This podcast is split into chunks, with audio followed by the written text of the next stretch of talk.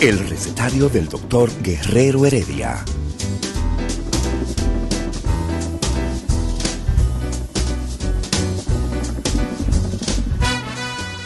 Una respuesta para cada pregunta. Una receta para cada problema. Ven a nuestra propuesta radial, amena, diversa y solidaria. Con alto sentido humano y profesional.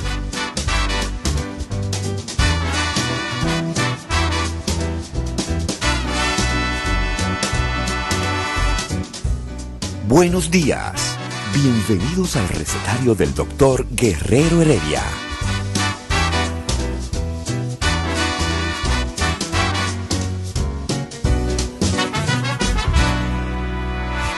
El recetario del doctor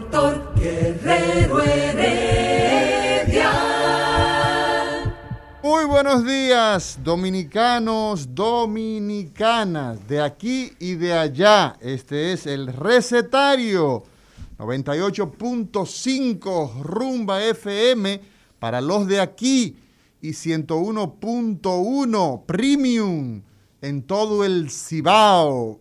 ¿ah? Y los de allá a través de todas las plataformas digitales, la internet, la www.rumba985.com.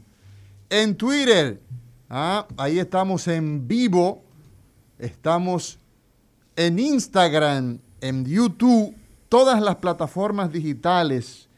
El día de hoy el mundo es más horizontal porque la gente se comunica más fácilmente desde su teléfono celular y parecería increíble aquellos que siguen los procesos sociales, la noticia en el año 2007, el año 2010, ese, esa, ese rango como la famosa primavera árabe, que fue lo que tradujo la caída de regímenes tales como el de Ben Ali en Túnez, el de Hosni Mubarak en Egipto, Libia, posteriormente sería el de Muammar Gaddafi y todo mediado por qué?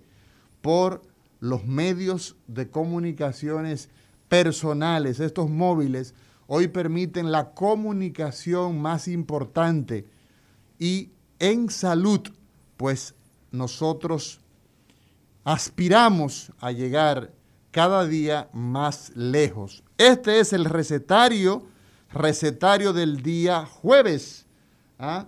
jueves 15 de julio del año 2021, año de el coronavirus, el segundo año que tenemos todos los terrícolas, todos los seres que poblamos la tierra, con esta calamidad y que gracias a Dios vemos luces en el camino, vemos que esas luces no son tan frondosas, en algunas situaciones no son tan luminosas, pero tenemos vacuna, tenemos guías de manejo y tenemos las decisiones de volver a estar sin estas mascarillas y para eso tenemos que hacer grandes sacrificios. Hoy, jueves, tenemos un programa especial.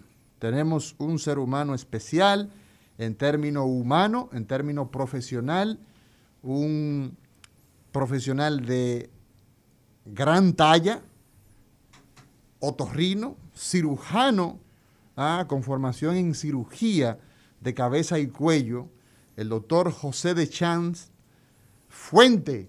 Muy buenos días, doctor. Sea usted bienvenido a este recetario, querido amigo y hermano. Buenas, buenas.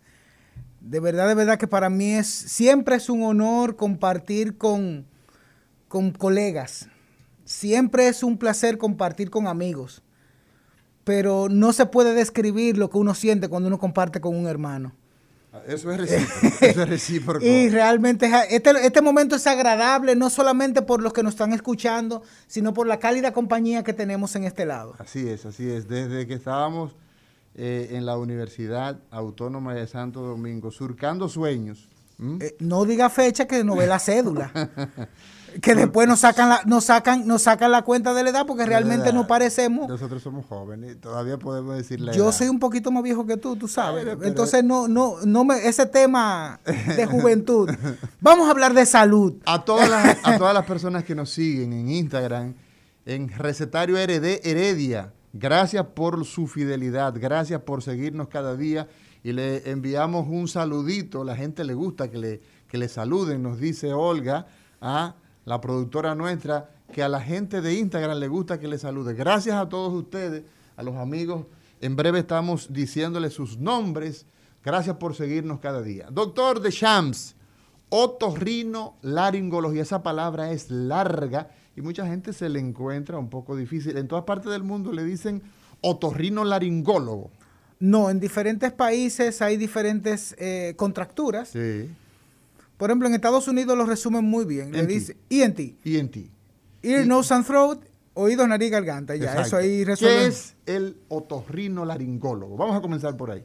Bueno, el otorrinolaringólogo es el médico especialista que trata las enfermedades, la prevención y la rehabilitación de los órganos de la cabeza y el cuello, excluyendo, lógicamente, el cerebro, que pertenece al neurocirujano, la bolita blanca de los ojos, le hace el globo ocular, que pertenece al oftalmólogo, y los dientes, que pertenece al odontólogo. Luego todo, todo el va, valga la redundancia, al otorrino le toca toda la cabeza y el cuello, y los recipientes de los demás órganos. Exactamente. Entonces, el otorrino laringólogo es un médico clínico ¿Es un médico quirúrgico o es ambas cosas? Es más que ambas cosas. Más que ambas cosas. A ver, doctor José de Champs. Bueno, en una consulta normal de cualquier día, tú puedes tener un paciente que está mareado, que se siente inestable. Tú puedes tener un paciente que necesita ser operado de amígdalas un paciente que tiene una ronquera y necesita que tú hagas un estudio, o un paciente o un niñito sordo que necesita que tú lo pongas a oír de cualquiera de las maneras que, que nosotros tenemos la disponibilidad con la ciencia que nos lo permite. O sea que el otorrino es un médico de una de una labor compleja que no solamente tratamos de diagnosticar con, el, con la razón científica, sino que también tenemos la habilidad de operar, tenemos la habilidad de hacer estudios y tenemos la habilidad, la habilidad de rehabilitar algunas cosas. O sea, el otorrino tiene que ver con prevenir, con prevenir. Prevenir, tratar. Tiene que ver con tratar, con rehabilitar. Entonces, en el tratamiento, pues entonces utiliza tratamientos eh, de rehabilitación muchas veces. Sí, sí, sí. Utiliza patilla como dice una señora de mi, de, de, mi, mm. de, mi, de mi campo, doctor, usted tiene una patilla por ahí que sea buena para, para el dolor de cabeza. Para el dolor de cabeza. Entonces también opera. También opera. Eh, y también entonces realiza procedimientos diagnósticos. También. O sea que la otorrinolaringología es una disciplina bien holística, bien amplia, como se puede ver, ¿no? Para ser otorrinolaringólogo, doctor José de Champs, ¿Qué se necesita? ¿Cómo llegamos a ser otorrino? Tenemos muchos estudiantes ahora en las universidades, muchos muchachos que están concluyendo el bachillerato y quizás alguno quiera motivarse. ¿Cómo se llega a ser otorrino? Yo creo que lo primero que se necesita y lo que esta generación necesitará en el futuro, sí. lo primero es vocación de servicio. Vocación de servicio, ¿cómo así? O sea, vocación de servicio. Eh, yo que tengo adolescentes en la familia, tú sabes, personas que uno trata de encauzar. Eh, y si la pregunta cuando uno es joven siempre es la misma, ¿qué yo voy a hacer cuando sea grande? ¿Cuál va a ser mi profesión? Claro. Entonces, eh, mi respuesta inicial siempre es la misma. ¿Cuál? Trabaja en algo en lo cual tú te sientas bien, aún no te pagaran un solo centavo. O sea, que te guste. algo que te guste, que sea tu guste. vocación y tu misión en la vida. Entonces, lo primero que yo, para ser otorrino, lo primero que yo entiendo es que tú tienes que tener vocación de servicio.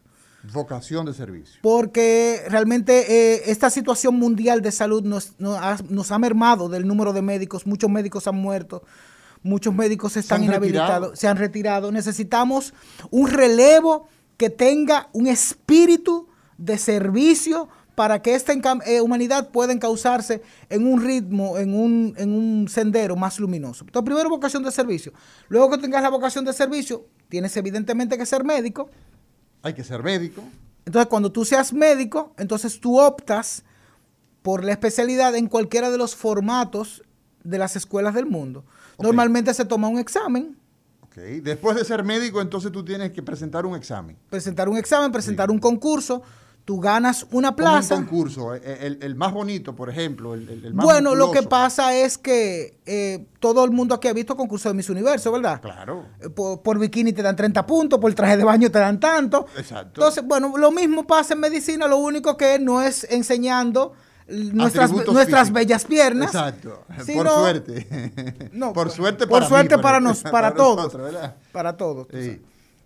Entonces, eh, tu entrevista vale un puntaje, tu examen vale un Tu puntaje. desempeño en la universidad, como, te, como fuiste como estudiante. Algunos países como Estados Unidos, la rotación como interno, cuando te ven los, los demás eh, Shermans y especialistas, te ven desenvolviendo también tiene un puntaje. Claro, eso, las reglas de, de cada concurso y de cada país van a variar. Varía, ¿no? Pero evidentemente, mientras más aptitudes tú tengas y más conocimiento tengas, más puedes lograr una plaza.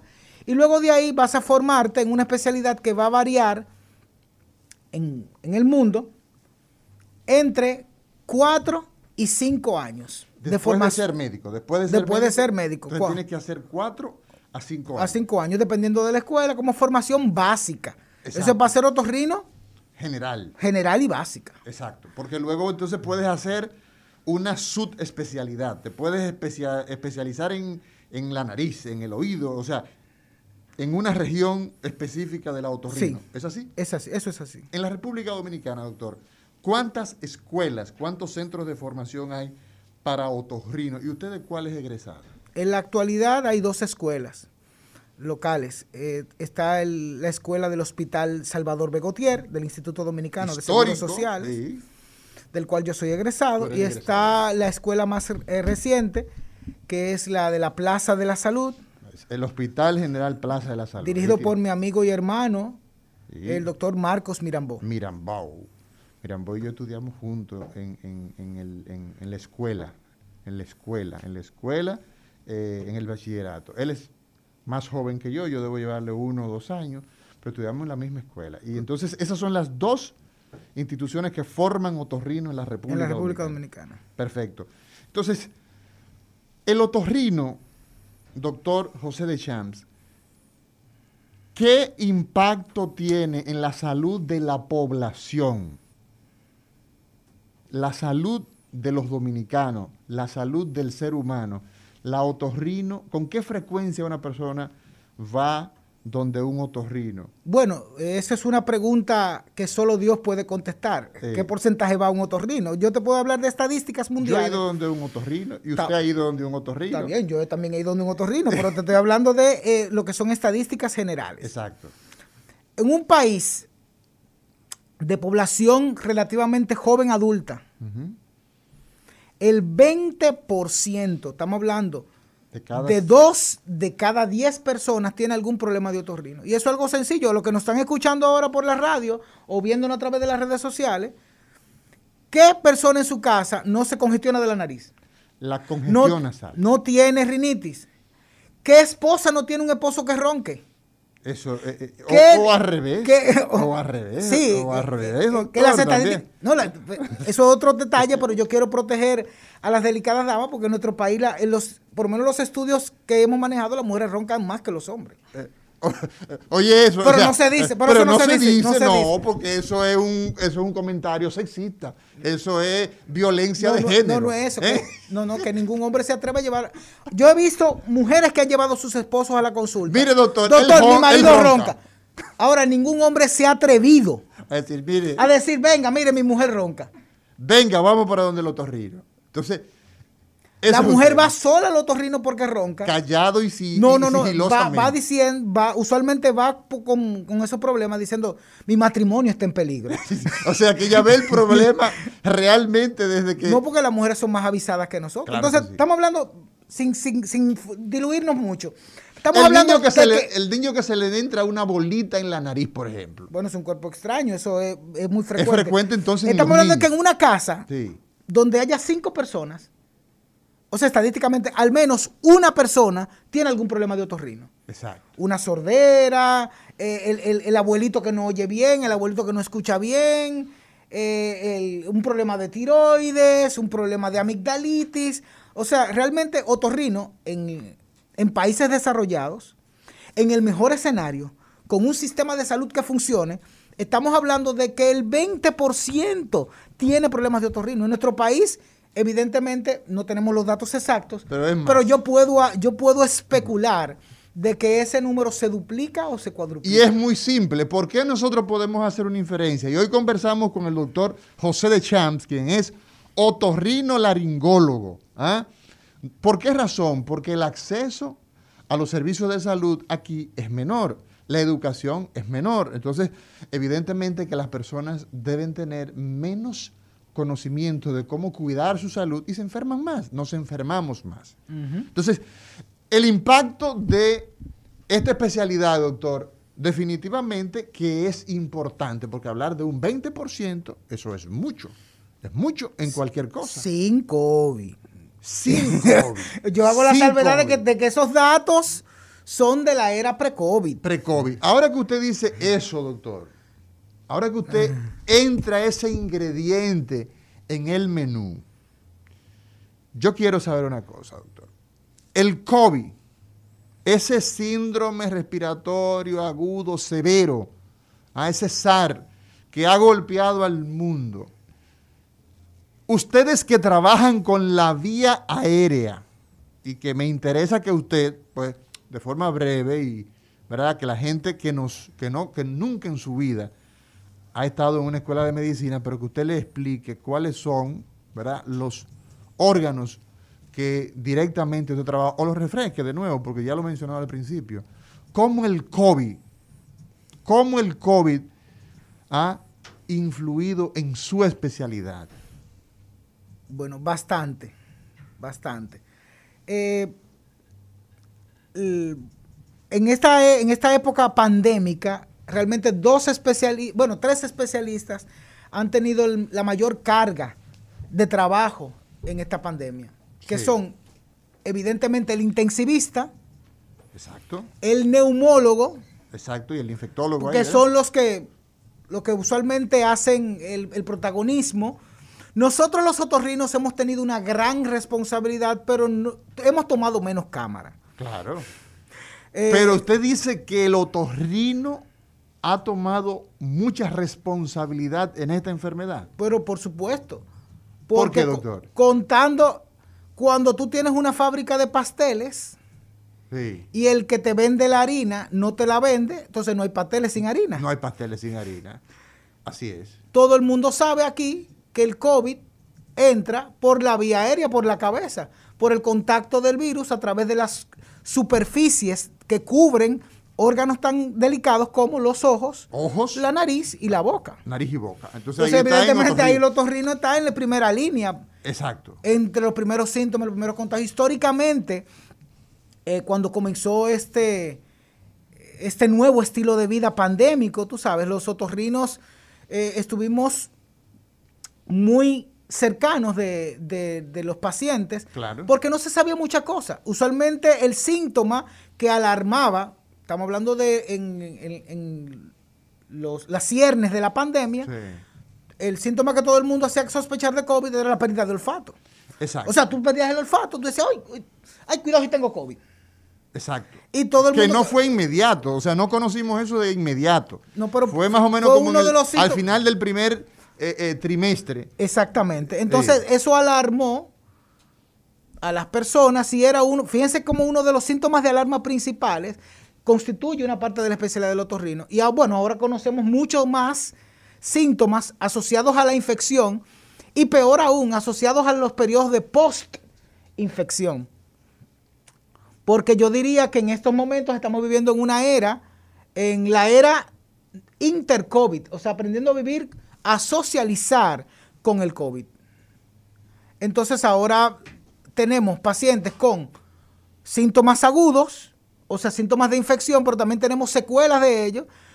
Por ejemplo, el dolor de garganta, la fatiga, los problemas respiratorios, la congestión nasal, el recrudecimiento de, de síntomas auditivos, etcétera, etcétera, etcétera. O sea que el COVID ha dejado su impronta en la otorrinolaringología pasando por los canales por donde transita el virus. Pero hay un elemento, doctor, que a mí me interesa mucho y es lo relativo a las complicaciones ya de tipo funcionales. El tema del mareo en el paciente que ha padecido COVID, los síndromes vertiginosos. O sea, hemos visto, doctor, en la literatura que mucha gente se queja después de haber padecido COVID, entonces queda con problemas de equilibrio.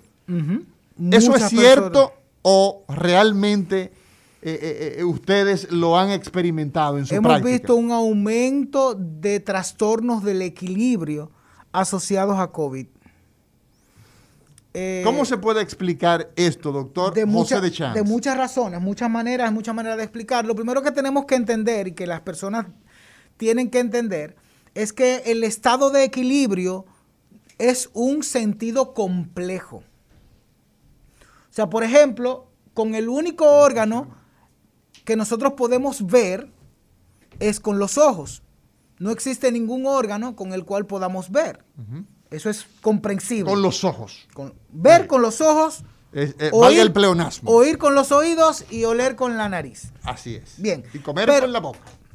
Aunque Bueno, se come. Aunque ya se eso científicamente es más complicado. Es más el te- el, complejo, término ¿verdad? comer, digestión, etcétera. Sí. Pero, pero vamos a llegar a donde queremos llegar. El mantener el equilibrio implica una orquesta.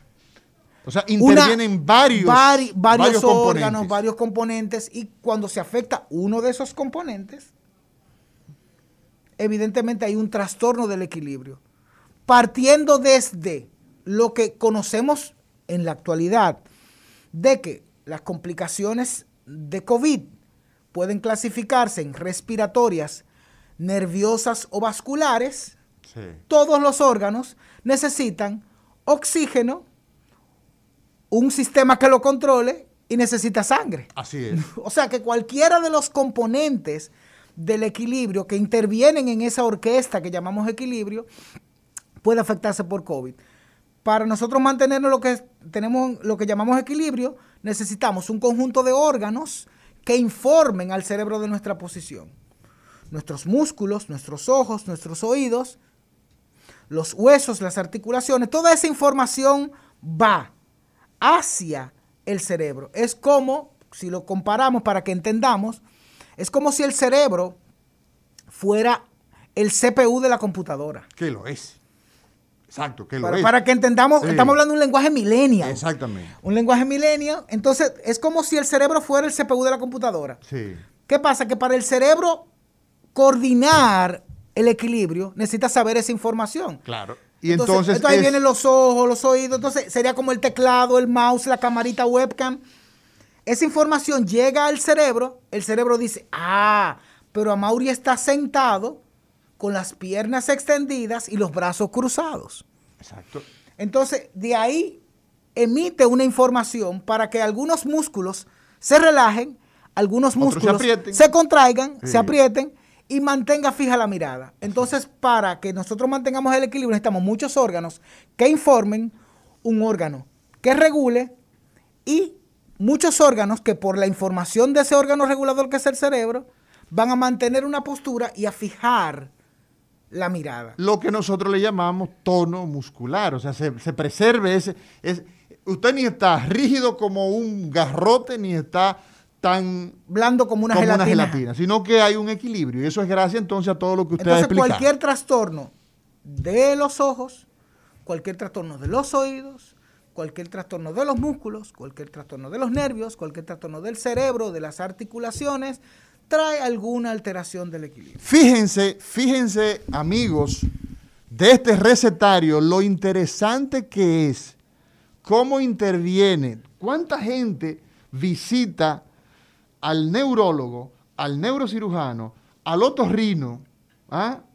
si se me escapa algún especialista me puedes ayudar, por el tema del equilibrio. Y fíjate cuántos elementos, cuántas estructuras entran en la participación de mantener el equilibrio. Entonces, en el COVID, doctor José de Champs, ¿cómo hemos visto ah, que ha dejado secuela en varios órganos de nuestro cuerpo, incluyendo el trastorno del equilibrio. ¿Cómo ha ocurrido esto? ¿Existe una idea? ¿Cuán frecuente ha sido?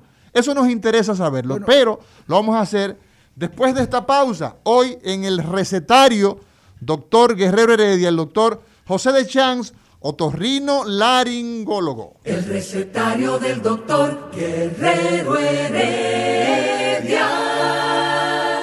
Continuamos, continuamos en este recetario, doctor Guerrero Heredia, hoy jueves 15 de julio del año 2021.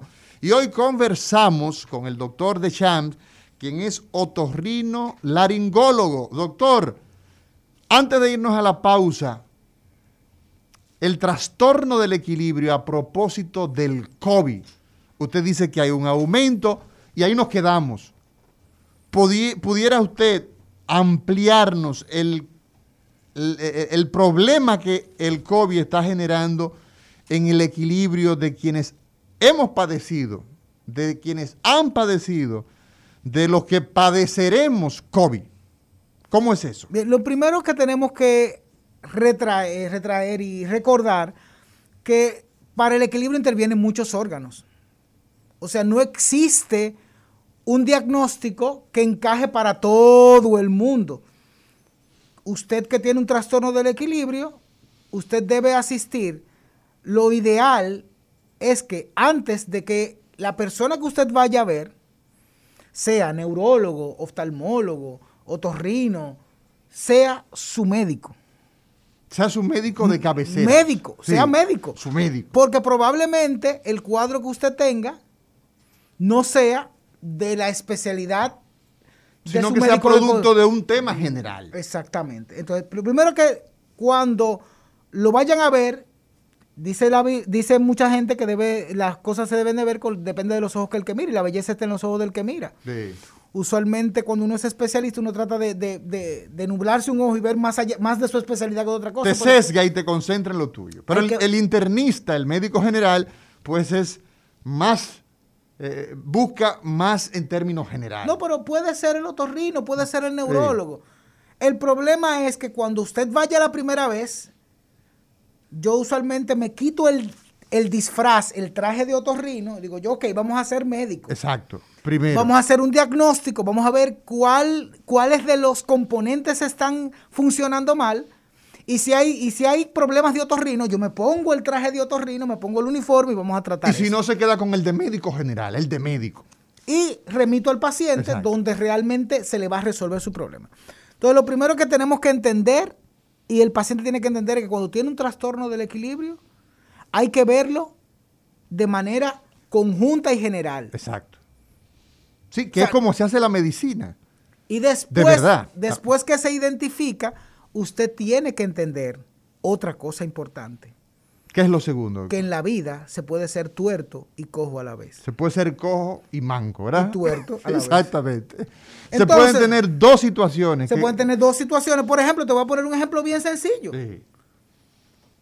Paciente joven que siempre ha tenido migraña. Siempre ha tenido migraña. Pre-COVID, pre-COVID, antes de que el COVID existiera, tenía migraña. Le da COVID, debuta producto del COVID. Estoy diciendo un, hipotético. un caso hipotético. Hace una insuficiencia pancreática. debuta con una diabetes y una neuropatía, una inflamación de los nervios por COVID. Entonces, ese paciente tiene una razón para estar mareado antes de enfermarse, una razón durante la enfermedad y una razón Después. después, de la enfermedad. Porque él era migrañoso. Era migrañoso. Entonces, tenemos que entender de que cada paciente, no existe la formulita de estoy mareado, bébete esta pastilla. No voy a decir nombres porque todo el mundo sabe cuál es la pastilla que le dan a la gente cuando se marea. Sí. Entonces, no existe esa fórmula. Y con esa fórmula muchas veces lo que hacemos es que empeoramos la condición del paciente porque no investigamos la causa y muchas veces cuando llegamos a identificar la causa hemos recorrido un largo trayecto y eso es una mala práctica, es un mal accionar que debemos nosotros ir corrigiendo. Entonces, vamos a hacer el, el- el- ejercicio de pensar que toda persona que tiene trastornos del equilibrio, primero debe de identificarse qué condiciones trajo antes de contraer COVID. Ahora bien, eso ya es un tema particular de cada quien. Y lo que yo entiendo que los radioescuchas están esperando es qué cosas afecta el COVID con las cuestiones del equilibrio. Y lo primero que hemos visto son las neuropatías, las inflamaciones de los nervios, re- resultado de un estado inflamatorio, porque sabemos que el COVID trae una cascada inflamatoria, no vamos a entrar en muchos detalles médicos ahora, y toda esa denervación trae como consecuencia una disminución no solamente de la información que debe llegar al cerebro, sino de la información que debe salir a los músculos y a los órganos efectores. Dicho de una manera muy simple, al estilo recetario, esta enfermedad ha quedado evidenciada que el COVID produce una golpiza, le ha dado patadas, trompadas a unas arterias que son muy pequeñitas, muy, pero muy, pero muy, pero muy pequeñitas, que son las que alimentan a los nervios. ¿Verdad? Y esas arteritas dañadas, inflamadas, cuando a una gente le dan un trompón, se le hincha el ojo, pues eso mismo produce ¿ah? esta enfermedad en todo el cuerpo, en todo nuestro sistema. Y aunque sea un poco difícil de Sham, de entender, pero eso es lo que ocurre en la diabetes, como productor de enfermedad de esos calambres, esa sensación de quemazón. Eso mismo ocurre en el COVID ¿ah?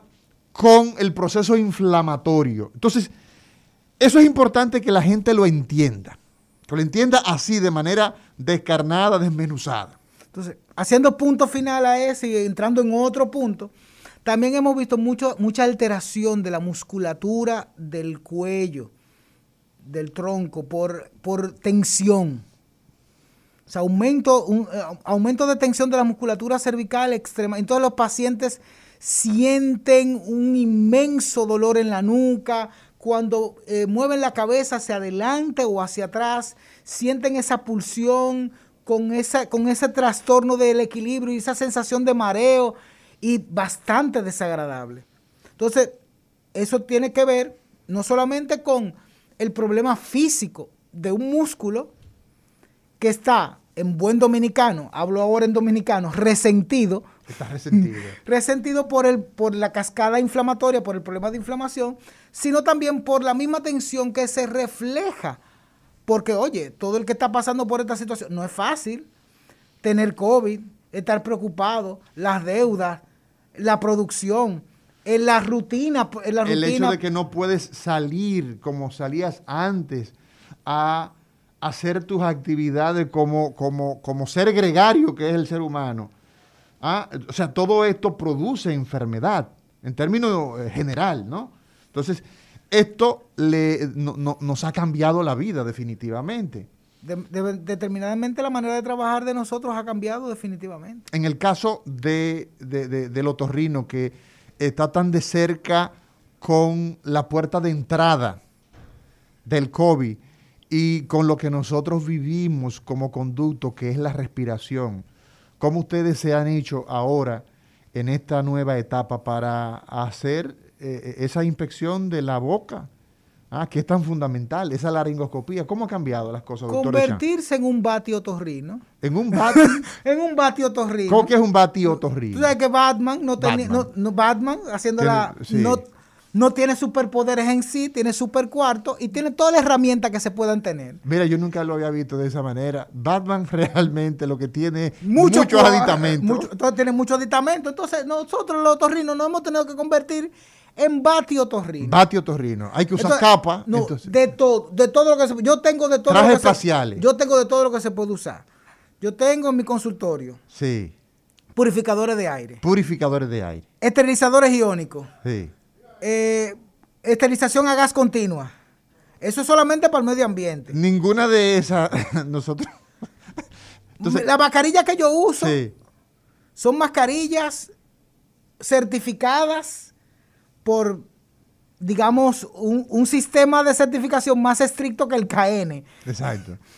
O sea, protegernos con eso, las pantallas de acrílico. O sea, eh, eh, esa, esa, esa, esa careta ¿Ah? Esa careta que se utiliza normalmente para, para trabajos. En algunas ocasiones, por ejemplo, nosotros eh, también nos hemos visto en la, en, la necesidad de, en algunas ocasiones, utilizar lámparas de luz con sensores de movimiento. O sea, que yo no tenga que tocar un botón para encenderla, yo paso la mano, se enciende, paso la mano, se apaga. Para evitar contacto, ¿no? Para evitar el eh, contacto. Aún así, es bueno que el, el paciente sepa el otorrino nunca, nunca sacrificará el contacto debido y la responsabilidad que tiene con el paciente. Y yo saben que los pacientes que nos han visto en tiempo de pandemia no han sentido esa distancia. Claro, nosotros tomamos todas las medidas, tú sabes, pero no hay problema, se quitan su mascarilla, nosotros le chequeamos su boca, le hacemos su laringoscopía. Eso sí, como Batman, porque tenemos todo un respaldo ambiental. COVID que entre por esa puerta, COVID que se muere. Claro. Porque yo soy un señor mayor que bebe patilla. bebe patilla. Entonces yo tengo también que cuidarme. No solamente por mi salud, por la salud de mi paciente. Ya, tú, no, llegas a 50 años. Déjate estar ¿Eh? guiándote de viejo. Tú no llegas a 50 años. No me estés mirando. Pero es como uno se siente. bueno. El calendario dice que yo no llego a 50. El corazón mío es de 15. Pero el cuerpo mío es de 70. Óyeme, qué interesante. Hoy conversamos con el doctor José de Champs. Es, es, muy agradable porque este hombre que tiene una fluidez eh, al hablar, profesor de la universidad, ha estado en varias universidades, pero la universidad que le vio nacer, la Universidad Autónoma de Santo Domingo, durante más de 20 años, eh, en la enseñanza de anatomía de cabeza y cuello, otorrino, laringología, es eh, especialista que labora en varios centros, en el centro de otorrino, eh, otorrino, laringología y especialidades, también estamos, vamos a dar los teléfonos en breve para que la gente pues sepa dónde, dónde hacer contacto con este interesante profesional. De Champs, yo creo que es importantísimo que la gente pues eh, también tenga eh, alguna idea, porque el programa del día de hoy es un programa de hablemos de otorrino en términos general. Entonces, a ver, sin COVID, ¿Cuál es la primera? Eh, recuérdate que se nos quedó pendiente mencionar los órganos principales, o eh, eh, recordárselo a la gente, que trata el otorrino laringólogo. Entonces, esa sería la pregunta en este momento. ¿Cuáles son los principales? Oídos. Oído. Nariz. Nariz. Garganta. Garganta. Y cuello. Y cuello. O sea, el cuello, la nariz, la garganta el oído son territorio del otorrino laringólogo. ¿Cuál es la primera, sin COVID, en tiempos normal, cuáles son las primeras causas de visita al otorrino en términos de frecuencia? Bueno, ahí tengo que hacer una, especificación porque sin COVID eso va a depender de la estación del año que tengas. Entonces influye y de la cantidad de piscina que haya. Y también de la edad de la gente. Bueno, vamos a poner. Eh, podemos decir que en la primera mitad del año, los problemas básicamente son de oído. Infecciones de piel, más en el verano, o infecciones de oído. ¿Por qué, doctor? ¿Por qué la, la primera mitad del año la gente se enferma principalmente del oído? ¿Por qué? Tenemos una primavera que trae un cambio brusco de temperatura no solamente un despertar de las flores, sino también un, cambio en el clima que afecta a algunos aparatos respiratorios sensibles de algunos pacientes. Entonces esos pacientes tienen gripe, infecciones de oído, moco que se acumulan en los oídos de los bebitos. Entonces en primavera las infecciones de oído, de la parte respiratoria del oído, son un motivo de consulta frecuente. Luego pasamos a un verano caluroso, donde los niños quieren ir a piscina. Y que usted sabe que para hay que darle electrochopa para sacarlo de una piscina. A los muchachos que usted lo mete en una piscina no es verdad que lo saque. Entonces, en esa segunda etapa del año, tenemos los trastornos de las infecciones de piel de oído, consecuencia de exposición a aguas contaminadas. Entonces, fíjense cómo en la primera mitad del año tenemos infecciones respiratorias del oído, en, la segunda, en, el segundo trimestre tenemos infecciones de la piel del oído, de ya la porción más externa. Luego venimos en el último mes, en la última porción del año, en donde las alergias y los trastornos de nariz y de garganta son los más frecuentes. Eso a final del año, ¿ah? cuando entra el, el, escenario varía porque estamos hablando de sin COVID, en condiciones normales, Exacto. sin polvo del Sahara, sin, ciclones, sin ciclones, eh, sin, todo esto y sin duquesa. Exacto. El año pasado, porque va, a variar mucho de todo lo que existe en el medio ambiente dependiendo si hay, si hay polución, si hay polvo del Sahara, si hay romo adulterado. Todo eso, mm. todo eso va a producir una modificación, eh, evidentemente, de la epidemiología de estas enfermedades. El otorrino es como el ser humano, dinámica y holística. Dinámica y holística. Uno se enferma dependiendo de lo que uno se expone. En términos de los niños, ya básicamente nos concentramos a ello, ¿no? Eso es como lo más frecuente. Pero además de esto que hemos visto, los niños, ¿por qué razón visitan, o sea, además de lo, ya, de, lo ya citado, al otorrino? ¿Y de qué nosotros debemos tener cuidado con los niños? Ok. ¿Qué es lo primero que nosotros hacemos al nacer? Oh, respirar. Respirar es lo primero. Si usted no respira, la cosa está mal. Y después, ¿qué es lo que forza? Lo que hace, está hablando en buen dominicano, Para que se me entienda, no, es, no es un error eh, ortográfico o vocal, es para que se entienda. ¿Cuál es el segundo, la segunda prioridad cuando nacemos? Alimentarnos. Oh, chupar. Por eso la, eh, somos prolactancia materna. Claro. Entonces, eso va a seguir en los primeros mil días, que son los, la ventana de los mil días, y los pediatras que nos escuchan saben de qué estamos hablando, es el periodo en el cual el niño va a generar una respuesta de defensa, una respuesta inmunológica, y es importante que esos mil días sean lo más saludables posible. Entonces, ¿cuáles son las dos cosas prioritarias en un niño? Respirar y, comer. y comer.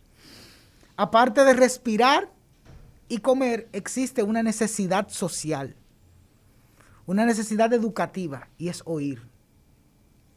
O sea, ¿qué el padre debe de prestar atención a sus hijos? Mi niño respira bien, no ronca, no se congestiona. eso es lo primero. Respira bien, ok.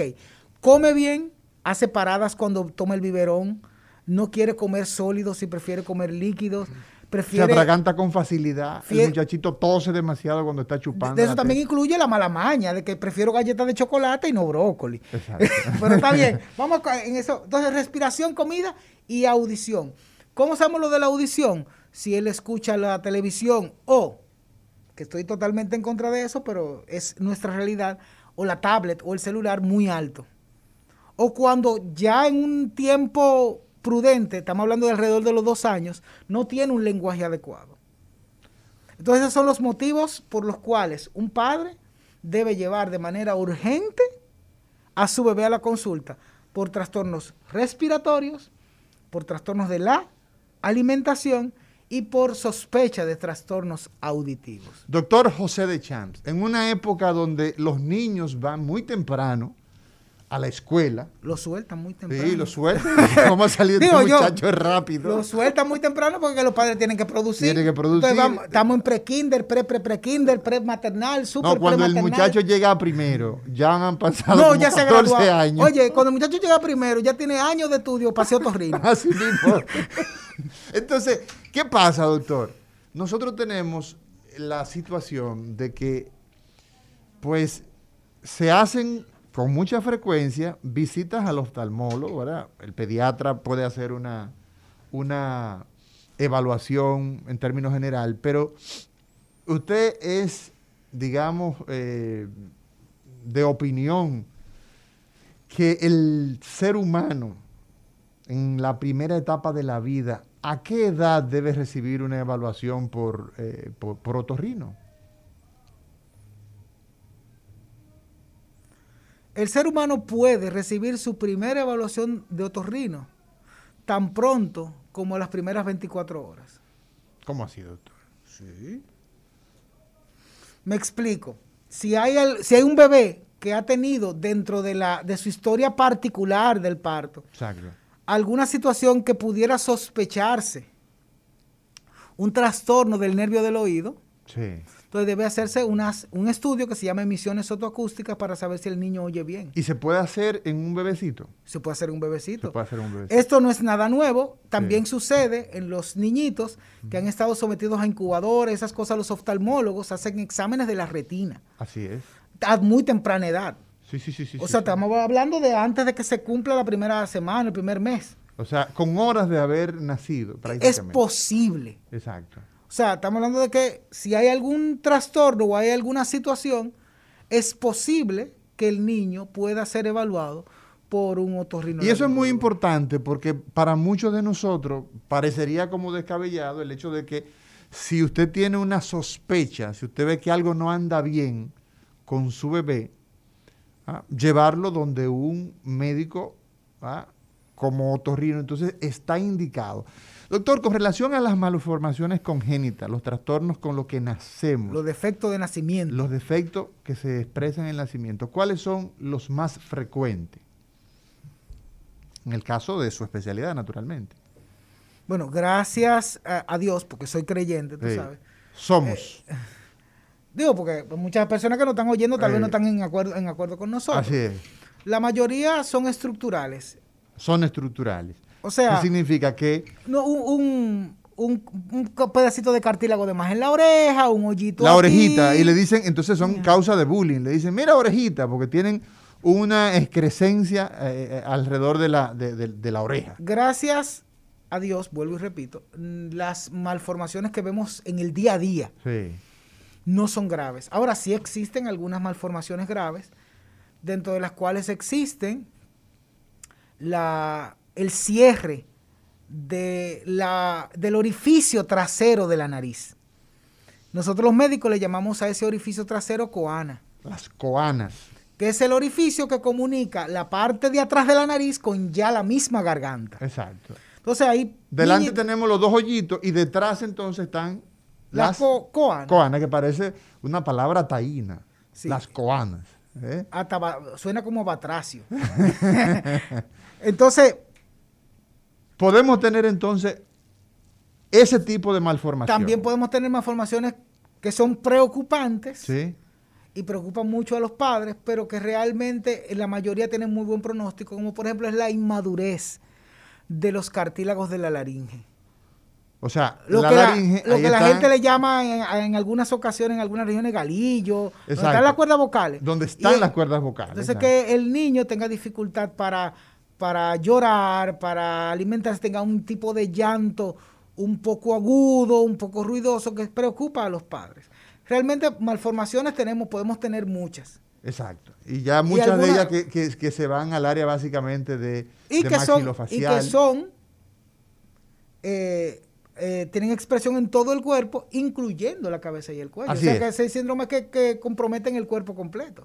Bueno, vámonos a una pausa porque en este momento tenemos comprometido el tiempo de unos consejos comerciales. El recetario del doctor Guerrero Heredia.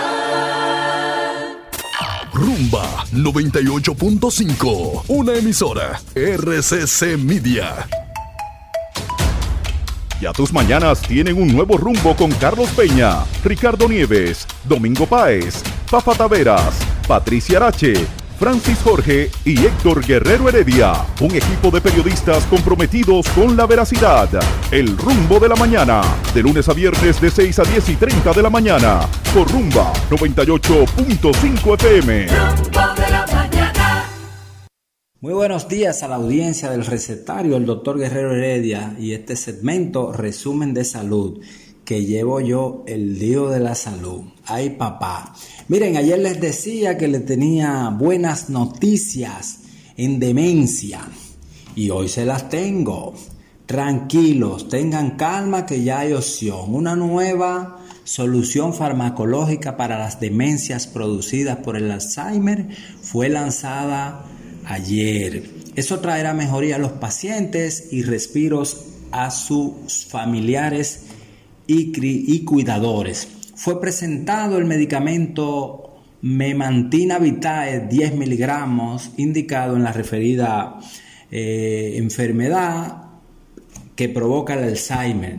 Fue lanzado también con un webinar donde médicos especialistas, además de analizar el tema, pues eh, robustecieron la información científica que indica que el medicamento ha dado buenos resultados. Tenemos otra información. Atención, médicos, farmacéuticos, familiares, amigos y relacionados de la cardióloga Petronila Martínez.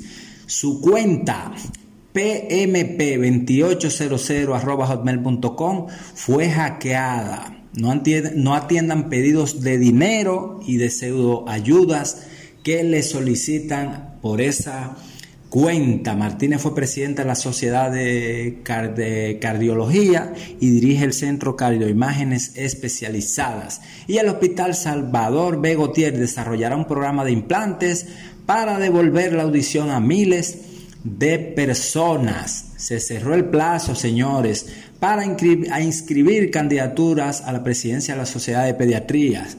La única candidata es la doctora Luz Herrera. Las elecciones van a ser el 24 de este mes. Y Sedimat inicia hoy su jornada científica Juan Manuel Taveras. Eso será a las 6 de la tarde de manera virtual. Señores, estas y otras informaciones en resumen de salud.net. Mantengan la sintonía con el recetario del doctor Guerrero Heredia y síganme en las redes, señores. Denle like y todas las cosas. Síganme para que se enteren de las cosas. El Divo de la Salud, así se llaman mis redes. El recetario del doctor Guerrero Heredia. Continuamos, continuamos en este recetario. Hoy jueves hablamos con el doctor José de Chance y hay una serie de, de, de inquietudes, doctor eh, sobre todo con el tema ese de los ronquidos y el comentario de que las ah, mujeres roncan más que los hombres, pero que las mujeres por lo menos digamos que existen estudios dominicanos que, dan que, avalan eso. Yo yo no tengo ese problema, yo duermo yo duermo en silencio. Yo realmente, pero entiendo que hay hombres en este país que están sufriendo nocturnamente. yo creo que yo creo que con usted, yo creo que con usted, mire, tenga cuidado, doctor, porque usted sabe que usted es casado. Tenga cuidado. felizmente. Felizmente. Y no, no queremos que, la doctora eh, eh, vaya a presentarle eh, una querella a usted. Pues yo estoy diciendo nada, que soy feliz. Ah, yo soy feliz despierto y feliz durmiendo. Exactamente. Señores, vámonos con el pueblo. Con el doctor de Chan nosotros podemos hablar mucho. y Que me ha tratado suave en este programa. ¿Verdad que sí? Poco busca pie, tú me has tirado.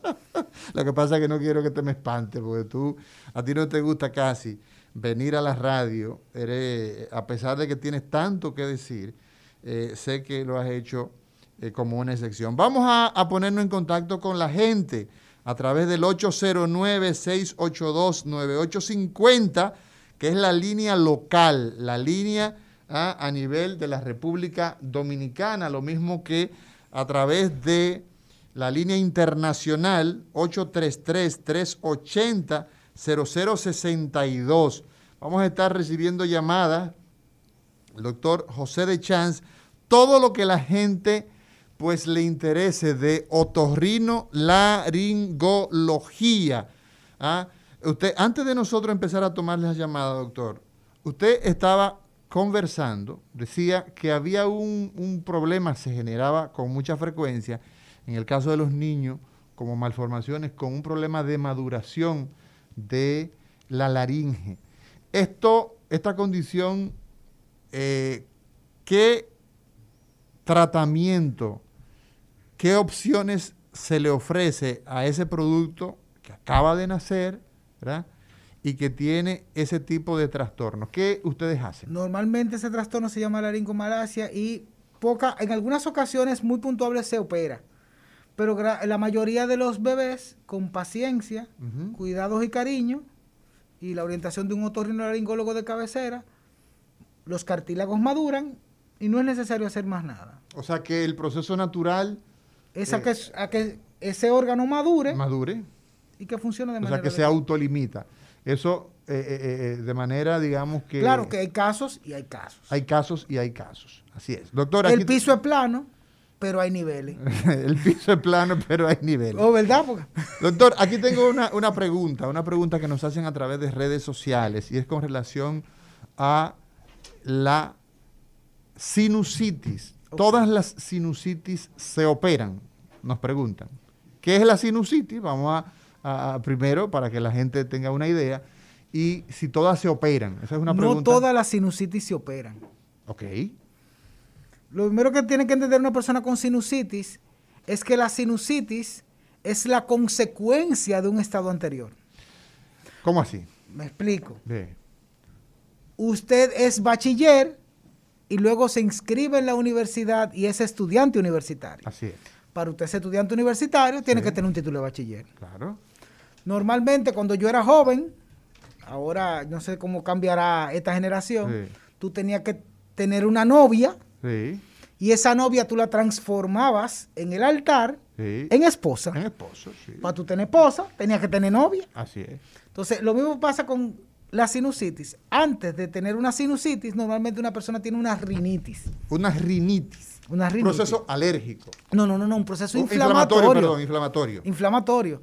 Entonces, cuando la rinitis es alérgica y se descontrola, puede causar una sinusitis, lo mismo que una, una viral. Entonces, cuando una persona tiene sinusitis, hay que valorar varias cosas para saber si le conviene operarse, si le conviene darse tratamiento o en algunos casos le convienen ambas cosas. O sea que, o sea que, que el tratamiento de la sinusitis incluye de entrada un manejo clínico. No, hay que ver cada eh, yo soy muy partidario de individualizar los pacientes. Exacto. O sea, si tú tienes un paciente, lógicamente, si tú tienes un paciente con una deformidad y el agujero, la puerta por donde debe salir el moco está tapado, entonces hay que destapar. Tú le puedes dar un camión de medicamentos, le puedes dar supositorio, inhalaciones, semilla de toronja molida, lo que tú quieras. y no va a Ese paciente no se va a curar porque sencillamente la infección no tiene por dónde o salir. Sea que hay que, eh, hay que individualizar, hay que conocerlo, hay que estudiarlo. A ese paciente hay que hacer el análisis de una tomografía Sí. Y si hay un problema anatómico, es fácil. Hay un problema de forma, se opera. Hay un problema de inflamación, se le da medicamento, en, sentido general. Asterisco, vámonos, vámonos, con, vámonos con el pueblo, vámonos con la línea telefónica 809-682-9850. 809-682-9850, línea local 1833 380 0062. Son los teléfonos con que vamos a hacer. Parece, eh, eh, para la diáspora. Sí, para, la, para los pacientes, para los amigos que nos siguen de allá. Muy buenos días. Buenos días, ¿cómo están todos? Bien, gracias a Dios. Adelante. Eh, lo que yo quiero preguntar es que el hijo mío tiene un problema en un oído, él tiene de que un pito, que tiene tiene unos cuantos días diciéndome eso, que tiene algo raro en el oído. ¿Qué edad tiene? Tiene 19. 19 años. Normalmente a esa edad, donde se es tan joven, los trastornos de infección del tímpano y detrás del tímpano, de esa zona que llamamos oído medio, son los más frecuentes. ¿Él ha tenido gripe últimamente? No, eh, eh, eh, se, cayó, se cayó. Ah, bueno, habría que investigar a esa edad. Sí. No estoy diciendo que eso sea lo que él tenga. Estamos hablando de estadísticas numéricas, de numeritos. ¿verdad? Las probabilidades más frecuentes son o un tapón de cera o una infección en la parte media del oído. Así es. A los 19 años uno tiene garantía. Esa- todavía, hay, todavía hay garantía. Hay garantía. Hay garantía. Hay garantía. Diga usted, se nos cayó esa llamada. Doctor, nos preguntan acá, ¿usted considera que una cosa tan deliciosa, tan agradable como rascarse los oídos es tan perjudicial como ustedes dicen? Eh, tenemos que recordar, y no me gusta hablar de mi currículum, pero en este momento yo entiendo que cuando hablo de currículum es estudios y trabajo. ¿verdad? Ay, No- no, yo, me pensa- yo pensaba que usted tenía alguna plumita. tiene que ver otra, tiene que ver con eso, pero soy anatomista también, Sí, profesor de anatomía. así es. El placer. Espérenos eh, ahí en línea, señor. El placer, el placer, lo que el dominicano llama el gusto, Sí, es dado por la cantidad de terminaciones nerviosas y nervios que tenemos. sí. El hecho de que tú tengas una zona rica en nervios y rica en producción de placer, no quiere dejar dicho que tú tengas de abusar de ella. Así es. Eh, eso puede tener muchas connotaciones. En el caso de la plumita del oído, el problema no es el gusto que usted coge con la pluma. Sí. El problema es el roce que tiene esa pluma y el daño que ese instrumento, sea pluma, peine de palito, lo que sea, le causa a la piel. O el hisopo, el hisopo El bien, hisopo. Entonces, bien- cuando, bien adornado. cuando usted está tomando placer con ese instrumento dentro de su oído, por las terminaciones nerviosas, usted lo que está haciendo es despegando la cobertura. Natural. Está encuerando la piel del oído, dejándola en carne viva. Es como si usted tuviera un negocio de compra-venta Sí. en un barrio marginado y le quite la ventana. Exacto. Es para que, Le- se lo, es para que lo muden. Es para que entre. Es para que lo muden. Diga usted. Buenos días, señor. Mira, yo, eh, sucede que yo tengo un hijo que tiene un problema en la boca, en la lengua. Sí. Él es- tiene problemas, primero problemas eh, psicológicos, Ok.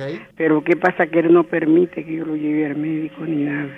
Ok, ok, ok. Entonces yo quisiera algo para ponerle, porque Pero ¿qué es lo que, qué es lo que usted ve? ¿Es una tumoración? ¿Qué es lo que usted ve que él no, él no quiere enseñarme. Él me dice que se está mejorando, porque Sí. yo le estaba dando sus, sus lavados y sus cosas. Es un poco difícil porque aquí evidentemente... Pero podemos dar un consejo. Un consejo. ¿Cuál es la madre Sí, original de la salud? La higiene. la higiene. Entonces, mi, mi primer consejo es, Sí. hay que higienizar la lengua de manera adecuada. Sí. ¿Cómo? ¿Usted se cepilla los dientes con qué? Con la el cepillo de dientes. Sí. Y la pasta que usa para los dientes es una pasta de... Diente. Entonces, lo mismo para la lengua. Existen cepillos de lengua que no lastiman ni causan laceraciones. Entonces, mi primer, mi primer consejo es una hidratación adecuada, beber agua adecuadamente para que la saliva haga su Ayu- trabajo Ayude como... cepillarse con un cepillo de lengua Sí. y, se- y usar una pasta de lengua. Exacto. Con agua, cepillo y pasta. Por ahí comenzamos. Por ahí comenzamos. Diga usted, buenas. Buenos días, doctor. Además de buen médico, buen comunicador. Así es. Gracias, doctor. Yo tengo una una comezón en el pabellón de oreja, es como en el cartílago.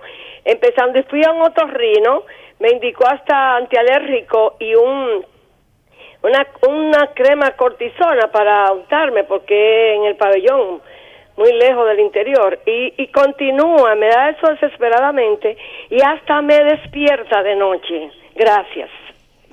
Bueno, si es en el pabellón, habría que ver muchas cosas. Realmente tenemos la limitación de la distancia, todavía la tecnología no está tan, tan avanzada. Sí. Pero si es en un solo lado, eh, normalmente es una dermatitis. Hay que ver muchas cosas, hay que Una ver si hay un problema. dermatitis. si hay- ¿Qué es eso, doctor? Una inflamación de la piel. Hay que ver si hay trastorno del cuero cabelludo. A veces mucho trastorno de la- del cuero de la, de la cabeza, de donde están los cabellos que nos peinamos, valga la redundancia. Exacto. Entonces, seguimos con, Eh, el, seguimos con el pueblo, seguimos con el pueblo, aunque creo que eh, había algo pendiente. de Sí, con ella, con ella. Entonces, habría que ver el cuero cabelludo, ver si es en una sola, en la solamente en la oreja o está disperso en el cuerpo, porque si hay muchas lesiones en el cuerpo, podría ser algo tan eh, complicado como una psoriasis. Como un, ya un problema. eh, Entonces, habría lo, puede ver a un otorrino o pueden ver a un dermatopatólogo para que resuelvan esos problemas. Así es. Seguimos con el pueblo. Diga usted. Buenos días. ¿Cómo Buenos y santos días. Eh, Muy Doctores, bien. Eh, yo tengo un problema en el oído izquierdo porque yo, si eso es un, como si fuera un zumbido de un viento cuando uno pasa. Si yo, por ejemplo, voy manejando con el vidrio bajito, yo no, no tengo ese problema. Nada más es si estoy en la casa. Gracias, doctor. O sea, espérese, Si está en la casa con en silencio. En silencio, doctor, así mismo. Ah, porque eso es, es- es ¿Qué, diferente. qué edad, ¿Qué edad tiene usted? Yo soy un viejo olo con 74 años, doctor. Entonces, Bienvenido al club. ¿hace qué tiempo, hace qué tiempo, mi señor, Yo tengo aproximadamente cuatro meses con eso. o sea, que es reciente? Sí. Usted, usted sufre de hipertensión, usted sufre de diabetes, No, yo yo tomo pastillas para la presión, no nunca está alta y no soy diabético. Pero bueno, es importante que con cuatro meses, decimos aquí en República Dominicana que el PAMO con tiempo tiene cura. así es. Estamos en un buen tiempo para hacer un buen diagnóstico, de hacerle análisis de laboratorio o revisar los análisis viejos que usted tiene y hacerle pruebas de audición. Pero con cuatro, pruebas de audición. sí, pruebas para ver el nervio del oído, pero con cuatro meses hay mucha esperanza de poder tratar la causa del problema. Buenas, diga usted. Buenos días, doctores. Muchas felicidades por su programa. Muchas gracias a usted también. Adelante, buenas. Le oímos, le escuchamos y estamos atentos. Sí, parece que se le cayó la llamada. Se le cayó buenas. la llamada. Le faltó Timito. patillitas azules para que mantuviera de pie. buenas, diga usted. Timito, pregúntale sobre el zumbido de oído. ¿Qué vamos a hacer los que tenemos ese problema? Usted también tiene zumbido en el oído, doctor de Champs. Parece que te vamos a tener que tener un programa De próximo de zumbidos de oído. zumbido de oído. ¿Cómo se llama el zumbido que solamente lo siente, lo percibe usted? Se le llama acúfenos o tinnitus. Acúfenos o, tinnitus. Eh, normalmente cuando el acúfeno tiene mucho tiempo es porque ya hay un daño ya establecido. Es importante que todo aquel que tenga un sonido en el oído, un ruido en el oído, acuda lo más pronto posible. Porque mientras más tiempo pasa, peor es el pronóstico, porque ya está, está establecido un daño. Los zumbidos en el oído hay que verificar toda la estructura del oído y luego si todo está bien, hay que ver cómo está funcionando las estructuras cerebrales y la manera en que el cerebro percibe los sonidos. Ok, perfecto. Eh, eh, la gente nos, nos pide, un segundito, por favor, un segundito, un segundito, un segundito. Nos pide que a través de redes sociales que repitamos los teléfonos de cabina.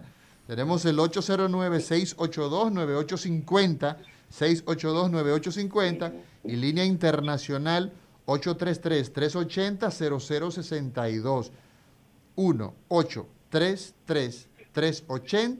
1-833-380-0062 para la gente de los países. Nos Uno de ac- un teléfono para aquí y otro para lo de allá. y uno para los de allá.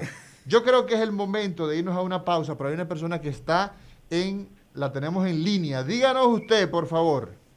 Sí, buenos días. Diga. Este, déjeme decirle que Junior de Chá, Junior de visitamos iglesia, Sí. este, y él siempre ha sido profesor, inclusive éramos como 10 profesores en la escuela bíblica distribuyen los, los personal, ¿verdad? Sí. Y déjeme decirle que él era uno de los mejores profesores. Todavía queda en mi mente cosas que él hizo en la escuela bíblica, que no fue a mí que me la dio, sino que yo lo percibí de. Él Exactamente. recordará, por ejemplo, cuando hizo aquel drama de de pues bajó una camilla para través de una cosa de cartón, pero fue bastante didáctico. Por eso él es tan bueno como fue profesor ahora. mismo. No, y el don de gente. Yo creo que es el momento de irnos a una pausa. Todas esas llamadas que tienen nuestras líneas repletas.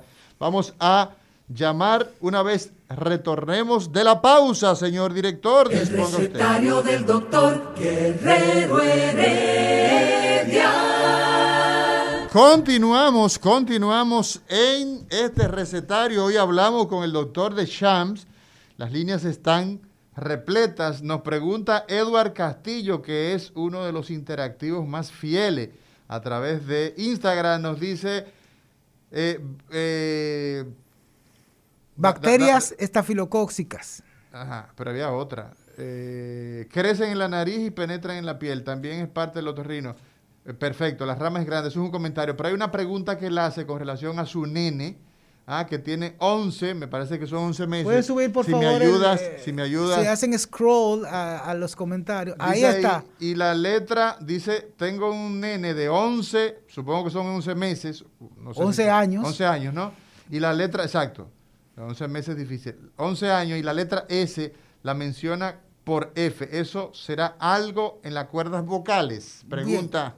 Eh, tenemos que, ¿por qué y cómo nosotros hablamos? Nosotros hablamos porque tres sistemas funcionan. Tres sistemas intervienen en la palabra. En la palabra. Sí. Una fuente de poder, que son los pulmones, Sí. emiten aire. Sí. Ese aire llega a un vibrador que se llama laringe, donde están las cuerdas vocales, donde se produce un sonido. ujú. Ese sonido es modificado por todas las estructuras que están por encima de la laringe hasta la cabeza, que se llama tracto vocal supraglótico, que es lo que vocaliza, lo que modifica esa vibración y sale al exterior como voz. Cuando un bebé tiene problemas de pronunciación, normalmente no es un problema de fuente de poder, normalmente no es un problema de vibración, normalmente es un, una- un problema de cómo vocaliza. Exacto. Entonces, en ese lugar, en ese caso, el niño debe ver un fonoaudiólogo especialista en terapia del habla. Ahí va a estudiar cómo el bebé utiliza su cerebro, cómo conecta su cerebro con esos órganos que modifican el- la vibración, cómo está el tracto vocal supraglótico. Seguimos con el pueblo. Diga usted, Buenos días. ¿de dónde nos llamas? Estamos por aquí por Villamella. Villamella, Villametro. Diga usted. Mire, el asunto son tres preguntas. Los adenoides en la nariz. Adenoides. Y si la rinitis maltratada puede producir eso. Y segundo, los ronquidos, las neas. ¿Qué se puede hacer en esos casos? Escucho por radio. Mm, preguntas complicadas, Sí. pero... Adenoides, ¿qué es eso, doctor? Las adenoides son uno de los guardianes. Son un tipo de amígdala que están detrás de la nariz. Son protectores. Pertenecen a unos guardianes de la, de la puerta de la respiración y O de la... y son la- buenos los adenoides. Yo no las he probado, pero fun- cuando funcionan bien son una bendición. Son una bendición. El problema es cuando se... se- se- se- Entonces, las adenoides, Sí. al estar detrás de la nariz por un asunto protector, Sí. porque nuestro primer contacto con el nuevo mundo cuando nacemos es a Es través de la respiración. Sí. Entonces sirven como, digamos, coladores o filtros de defensa, por usar un término muy coloquial, Sí. eh, que no, que no es na- para nada científicamente preciso. Sí. Entonces, ¿qué pasa con las adenoides? Como las adenoides están en ese lugar, cualquier enfermedad de su vecino, más anterior que la nariz, le afecta. Por ejemplo, usted tiene una infección en la nariz, esa infección por continuidad Puede va a afectar a la adenoide. Usted tiene un problema alérgico, también puede afectar a las adenoides. Sí. Entonces, es un problema de continuidad, una relación de vecinos de nariz y adenoides. En cuanto a la apnea, eso va a variar si es un niño, si es un adolescente o si es un adulto. La apnea es otro tema muy importante. La apnea Solamente pudiéramos nosotros hablar en un programa de acnea. Así es. Vamos a seguir con el pueblo. Diga usted. Buenos días. Saludos. Me voy a quedar en línea por si me quieren hacer un... Se le cayó la llamada. Buenas, diga usted. Hola. Hola. Muy buenas tardes. Ay, escúcheme que está en otra conversación. Mire, ¿qué vamos a hacer? Ustedes que son expertos en esa materia de la, el oído, la audición, con esa agresión sónica, motores calibrando, ruidos exagerados, las discotecas, las discolines. Oye, estamos quedando la población prácticamente sordo. Hay que hacer un trabajo estatal en ese sentido porque es demasiado la agresión sónica. Interesantísimo. Hay una ley antirruido. Nosotros eh, hicimos, siempre eh, somos soñadores académicos. Claro. Y vivimos una vez con nuestros estudiantes. Recuérdate que Calderón de la Barca decía que la vida es sueño. O sea que es importante. soñar. Una vez hicimos un, un rastreo. Pusimos a medir el sonido en cada barrio de la capital y hacer un mapa. Y realmente el polígono central, la parte de Villajuana, teníamos un, un sonido de 90 decibeles. 90 y cuánto es lo normal, doctor. No, puedes- eh, el- el- es una escala logaritma. Está hablando de que la, una zona muy ruidosa. Muy ruidosa. O sea, lamentablemente nuestra capital Sí. está expuesto a muchos ruidos. A muchos ruidos. Y esa contaminación auditiva Sí. trae problemas, no solamente auditivos, sino también de psicológicos, de, de- de manejo del día a día. O sea, y eso finalmente puede Hay una ley de ruido que se, se cumple medianamente bien, pero yo entiendo que todo en la vida es perfectible. Es mejorable, ¿no? Toda la vida se puede mejorar. Podemos puede. trabajar como pueblo en una modificación de la ley de ruido. Así es. Seguimos con el pueblo, hoy con el doctor de Champs. Mucha gente nos está pidiendo, un segundito, la persona que tenemos en línea, no cuelgue, por favor. Muchas personas nos están pidiendo a través de redes sociales el teléfono donde podemos encontrar al doctor. El doctor lo encontramos en Otorrino, ahí en la 27, y también en 360, en el 692-92, perdón, 4292. Les repito, 809 692-4292. 692-4292. Diga usted, buenas. Saludos. Adelante. Doctor, yo Sí. tengo una situación que la he llevado eh, eh, desde toda mi vida Sí. y ahora fue que me llegó a la mente preguntarle a un otorrino, ya que lo tengo aquí en mi casa. Así mismo es. Al ladito suyo. Sí. Gracias al recetario, ¿eh? Sí, gracias. Doctor, usted sabe que yo no me puedo cepillar. Ok, yo me cepillo, pero cuando me higienizo la lengua, como usted dijo, que me la higienizo, oiga, eh, empiezo a estornudar 14 veces contado. Yo me pongo a contarlo y son 14 veces. Cada vez que, si me echo, cuando me entro el cepillo allá, eh, que me cepillo bien la lengua, eso es una, no sé si es que se me activa una alergia, pero son 14 veces y es, pero un estornudo que se me, me- estruendo la casa. Los 14 estornudos, eso sería bueno. No, ¿eh? porque Que- que hay, hay gente que tiene 50 sombras y él tiene 14, 14 estornudos. no, realmente yo le aconsejaría de manera primaria cambiar. O sea, cam- cambiemos la manera del cepillado, Sí. utilizando un cepillo de lengua. Podemos utilizar otro tipo de pastas. Hay un montón de opciones. Inclusive hay eh, pastas dentales sin fluoruros y sin químicos, sin para- parabenes. exacto, para, para, para eh, Y evitar también- las irritaciones. Entonces podemos ir cambiando y si todo eso falla, pues podemos eh, ir a un facultativo. Puede ser un inmunólogo, puede ser un otorrino o un estomatólogo, que es un odontólogo con una especialidad en boca. En boca solamente. Exacto, pero debe ser un estomatólogo. Exacto.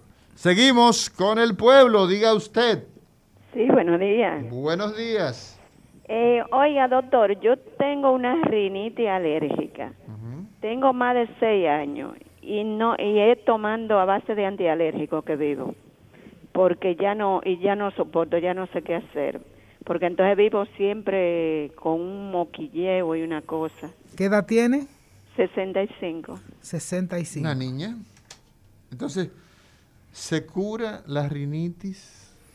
Podemos decir que eh, usted puede agarrar a un paciente que tiene una condición de rinitis de toda su vida y usted tratarlo y curarlo. Mira, eh, tenemos que entender lo que es la alergia. Sí. La alergia es una respuesta exagerada del cuerpo ante sustancias que no deberían causar daño ni reacción. O sea, usted es una persona especial. Su sistema es especial. Mm, El sistema se defiende demasiado. Exacto. Vamos a ponerlo así. Exacto. Entonces, por ejemplo, normalmente la gente puede comer pan con aguacate sin tener problema. Sin ningún problema. Pero hay gente que cuando come aguacate, su cuerpo reacciona Exacto. y eso se llama alergia. Y eso es una alergia. Eh, yo digo Eso aguacate, es- pero, es- puede, pero puede ser polvo, puede ser Puede ser leche, huevo, puede- huevo, leche, esas cosas. Exacto. El punto es el siguiente. Para la alergia tendríamos tres opciones de tratamiento en el cóctel de esa receta. Valga la redundancia del programa. Número uno. Control del medio ambiente. O sea, que tú tienes que identificar qué puede ser lo que Si está usted es alérgico al aguacate, no coma aguacate. Exacto. Entonces, Eso es lo controla- primero. Controla el, el, aler- el, alergeno. Control del medio ambiente es lo primero que Eh, se debe segundo. se puede hacer. Medicamentos. Exacto. Eso va a depender de la condición. Exacto. Ahí se puede dar eh, eh, descongestionantes, se puede dar antialérgicos, se pueden dar antiinflamatorios. Va a depender de cada caso. Y tercero, Y tercero es inmunoterapia, inmunoterapia. lo que la gente le llama vacunas. Las vacunas. que tratan de reeducar el sistema inmunológico para que no responda tan agresivamente. Ya en las personas que están por encima de 55 años por un asunto de madurez celular, eh, ya la inmunoterapia no es tan efectiva como en los primeros 55 años de vida. Entonces, para la señora, bueno, habría que estudiarla. Eh, realmente en ella tendríamos dos opciones, porque ya la opción de la inmunoterapia, bueno, habría que tomarla con pinzas. Ya no hay una garantía tan soñadora. Sí. Pero eso sería lo ideal. Bueno, doctor José de Champs, amigo, hermano, colega. Que, me trataste bien. Vuelvo y repito, me trataste suave. No, hablamos, de, no hablamos de tinito de apnea. No, hablamos de tercera dosis. Oye, me, trataste, mira, como nunca. De cosas que pudo meternos en problemas a los dos, como decía la, la monja. Señores, este ha sido el programa del día de hoy. Hemos conversado con el doctor de Chan de otorrino, laringología y demás hierbas aromáticas. La gente nos sigue diciendo dónde se encuentra. En el Centro de Otorrino y Especialidades de la 27 de febrero, el doctor de Chan, y también en Galería 360, en el 692-4292. Señor director, mañana será otro día en esta receta. Gracias, doctor, por estar con nosotros y lo esperamos pronto. Señor director. El recetario del doctor Guerrero Heredia.